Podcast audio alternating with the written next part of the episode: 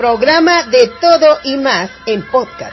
Escúchanos cada semana a través de Spotify y plataformas con temas interesantes para todo público.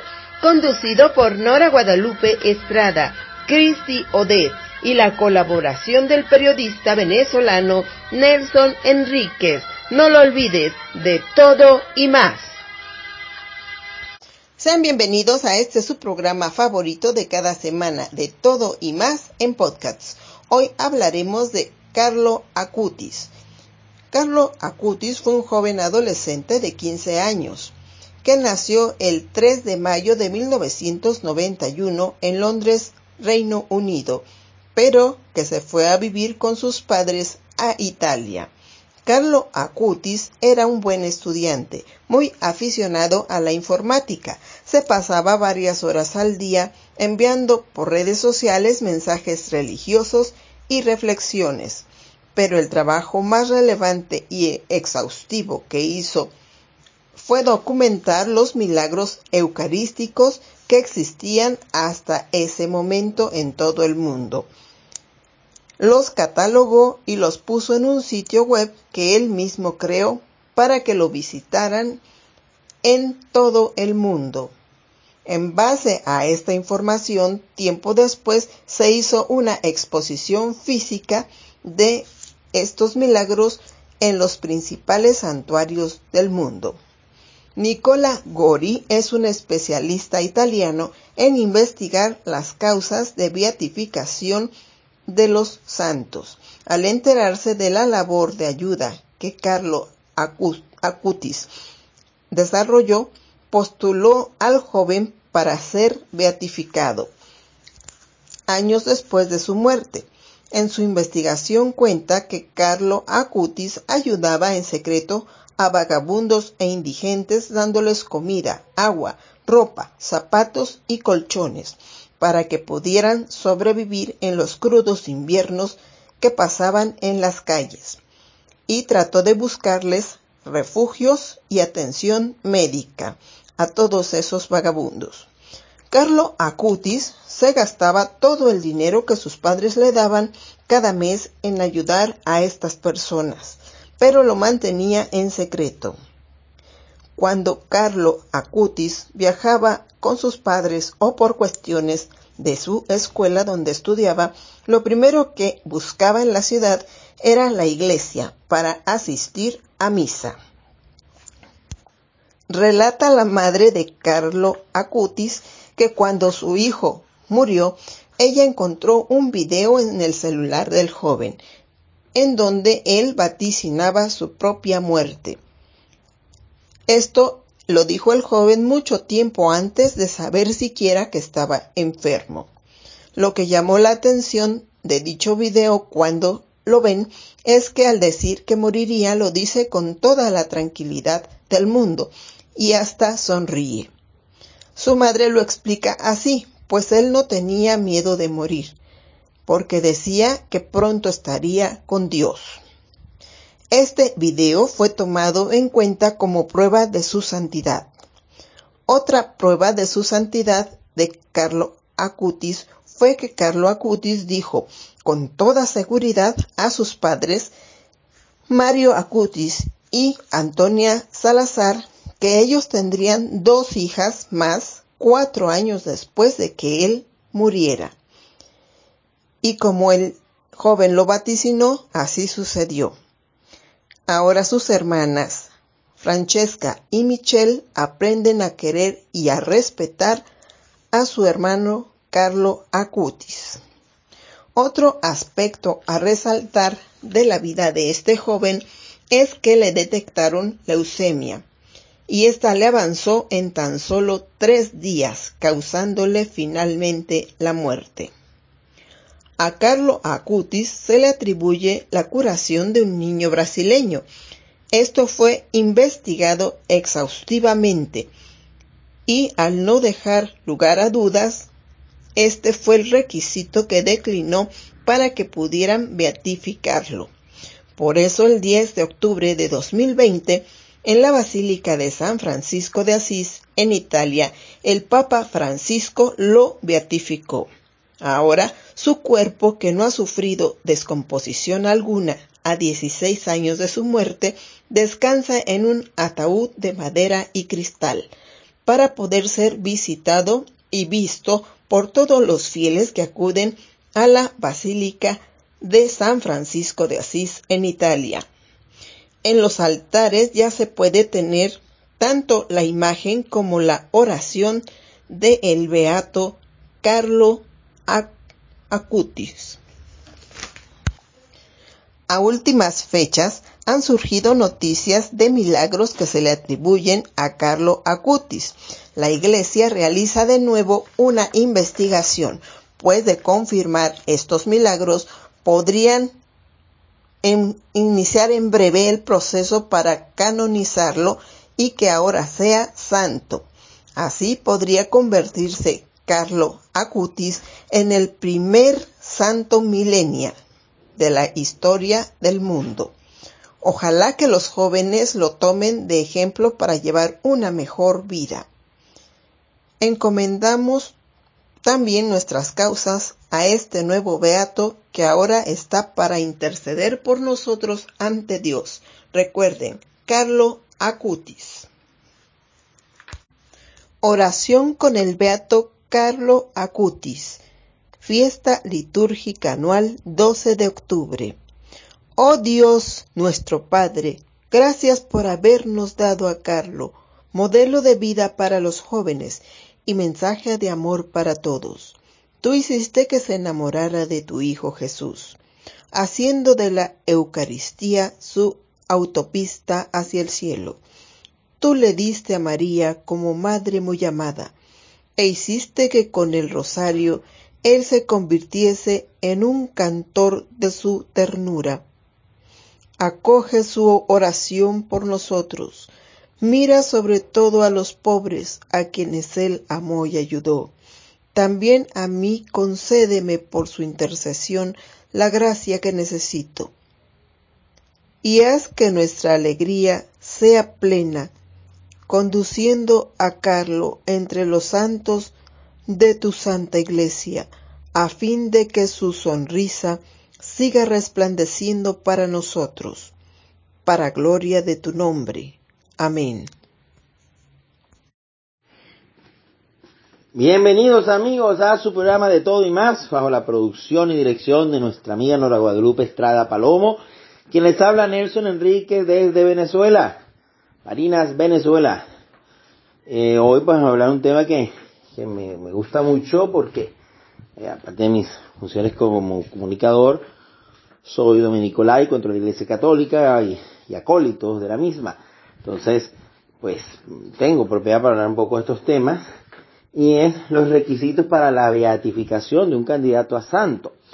Cuando una persona muere eh, y se sospecha que ha vivido la fe en un grado heroico, pues es donde se dice que la persona muere en olor de santidad y hay que esperar cinco años para abrir el proceso de beatificación. Obviamente la iglesia nombra un postulador de la causa que determinando esta persona muere en olor de santidad, comienza a investigar su vida para ver qué tan es posible o no que sea nombrado santo y comienza a recopilarse los testimonios, los escritos de la persona si los tiene, eh, bueno, todos los datos que puedan saberse para demostrar la posible santidad del candidato. Obviamente hay el lado contrario, lo que se denomina el abogado del diablo, que es puesto para lo contrario justamente, investigar aquellos defectos, pecados, aquellas cosas que pueden haber tenido negativa la persona, que opaquen su posible y probable santidad. Si ya se determina que la persona sí vivió la fe en un grado heroico, se declara que esa persona es siervo de Dios y comienza a abrirse el, proceso de beatificación públicamente y em, tiene, por decirlo así, un culto privado. Personas pueden rezarle en forma privada. Recordemos que el santo mayormente es eh, un modelo de vida cristiana. Él no es un hacedor de milagros. Él es un intercesor, que no es lo mismo, Cristo es el único mediador porque es aquel que pagó la deuda por nosotros, solo el único mediador entre Dios y los hombres. Ellos son intercesores. Si aún aquí en la tierra nosotros oramos los unos por los otros, que estamos en la tierra, somos pecadores, cuanto más aquellos que están con Dios en el cielo pueden orar por nosotros. Y a eso es que le pedimos, ¿no? Hay dos formas de, de orarle al santo, por deprecación, cuando oramos a Dios a nombre de las virtudes de santo, Señor, te la pedimos que nos bendiga, nos dé las gracias de, la, de mantener la caridad, ejemplo de San Martín de Porres, que, siempre tuvo caridad con el prójimo. Eso es deprecación, pedimos a nombre de las virtudes de ese santo. Y la imprecación cuando vamos directamente al santo, San Martín de Porres ruega por nosotros para que seamos defendidos en la batalla espiritual. Y ahí le pedimos a él que ruegue por nosotros. Ok, esto es un paréntesis que quería hacer, pero lo más importante es ver la vida de ese santo, o sea, como el gran modelo a seguir es Cristo. Pero estas personas que fueron tan humanas como nosotros, que tuvieron pecado, que tuvieron problemas, que tuvieron eh, eh, cruces en su vida, pues nos demostraron que sí se puede vivir la fe cristiana. Entonces eso es la primera función del santo. Bien, así que este paréntesis continuamos. Entonces, si se obtiene un milagro, alguien obtiene un milagro donde de alguna manera está la intercesión del candidato a santo, es donde la iglesia probablemente lo estudia desde el punto de vista teológico, que sea realmente la intercesión de ese santo, que no haya por delante aspectos extraños de hechicería, qué sé yo, y por supuesto el estudio científico. No puede haber una explicación racional a, a esa curación, por ejemplo. Eh, una de las causas es que la curación sea permanente, en el tiempo que sea, que sea sin explicación alguna. ¿Ok? Entonces, y que sea por supuesto total. Si esas condiciones se dan, aquella persona es beatificada. El ser beato o beata ya significa que verdad la persona demuestra que está con Dios, que ha sido salvada. Y ya comienza a dársele un culto que es nacional, ya a nivel de la Iglesia Nacional a la cual pertenece, va a tener su día de celebración, eh, va, puede tener mm, de repente algún templo dedicado a su nombre en el ámbito, ¿verdad? Y luego ya de ahí, si hace otro milagro, se repite el mismo proceso, ya es canonizado, es decir, que se le da el apelativo de santo o santa, san fulano, santa fulano. Para la Iglesia Universal ya tendría un día de fiesta el calendario litúrgico de la Iglesia Universal, pues el patrón del país, el patrón de, muchas cosas inclusive, ¿no? Entonces, eso es un poco el camino, la santidad. Recordemos que nuestra iglesia se en tres grandes eh, estados, por así decirlo. La iglesia peregrina, que somos nosotros aquí en la tierra, la iglesia purgante, aquellos que están en el purgatorio esperando su purificación y por los cuales oramos, y la iglesia triunfante, que son los que están en el cielo junto a Dios, a esto se refiere el credo cuando decimos que creemos en la comunión de los santos. La comunión de estas tres iglesias por la fe y la oración, producto de ser todos hijos de Dios en un solo bautismo. Hasta la próxima entrega. Hola, ¿cómo están? Yo soy Cristian de Dios y les traigo la segunda parte de los estrenos más esperados para este 2022. Bueno, número uno, Cásate conmigo, que se estrena el 18 de febrero. Está protagonizada por Jennifer López, Owen Wilson y Maluma. Es una comedia romántica donde una estrella pop latina descubre que su prometido la engaña momentos antes de su boda, así que decide casarse con un completo desconocido del público sin saber que este, estos podrían unir sus vidas para siempre. Número 2. Elvis, 24 de junio. Esta es una película de drama biográfico sobre Elvis Presley. Está protagonizada por Austin Butler, Olivia de Jones y Tom Hanks. Está producida por Warner y es una película que narrará uno de los momentos más cruciales en la vida del cantante. Número 3. Sonic 2 que se estrena el 8 de abril. Es una comedia de acción y aventuras basada en la famosa franquicia de videojuegos, publicada por Sega, contando nuevamente con la actuación de Jim Carrey como el villano. Número 4. Avatar 2, el 16 de diciembre. James Cameron vuelve al universo de Pandora 13 años después con esta secuela, y que sigue a Jake y Neytiri que han formado una familia y deberán abandonar su hogar cuando una antigua amenaza reaparece en este lugar. Bueno, número 5. Doctor Strange, el multiverso de la locura, 6 de mayo. dirigida por Sam Raimi y, este, y protagonizada por Benedict Cumberbatch, que se enfunda nuevamente en el traje del hechicero supremo de Marvel. Esta película es con una atmósfera distinta a las anteriores y se conectará con el universo de Bruja Escarlata y Vision. Número 6. Thor, Love and Thunder. Para el verano, esta película está prevista. Es la cuarta entrega de Thor, con Taika Waititi capitaneando la historia. Al dios del trueno le acompaña Lady Thor, personaje al que da vida Natalie Portman. Número 7. Black Panther, Wakanda Forever, el 11 de noviembre.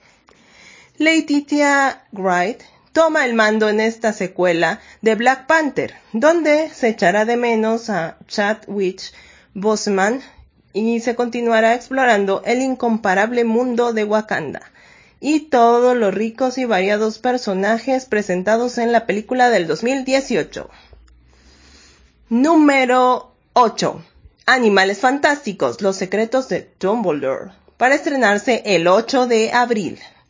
Ante una severa amenaza, el magisólogo Newt Scamander lidera un grupo de valientes magos y brujas que buscarán detener al malvado Grellet Grindelwald y es la tercera entrega de esta serie de animales fantásticos, donde encontraremos a Matt Mikkelsen sustituyendo a Johnny Depp como Grindelwald. Bueno, estos fueron algunos de los estrenos más esperados para este 2022. Soy Christian Dead. Hasta pronto. Esto fue tu programa de todo y más en podcast. Escúchanos la próxima semana con nuevos temas interesantes. Haz este programa tu favorito. Con Nora Guadalupe, Cristi Odez y el periodista venezolano Nelson Enríquez. No lo olvides, cada semana de todo y más por Spotify y las plataformas. De todo y más.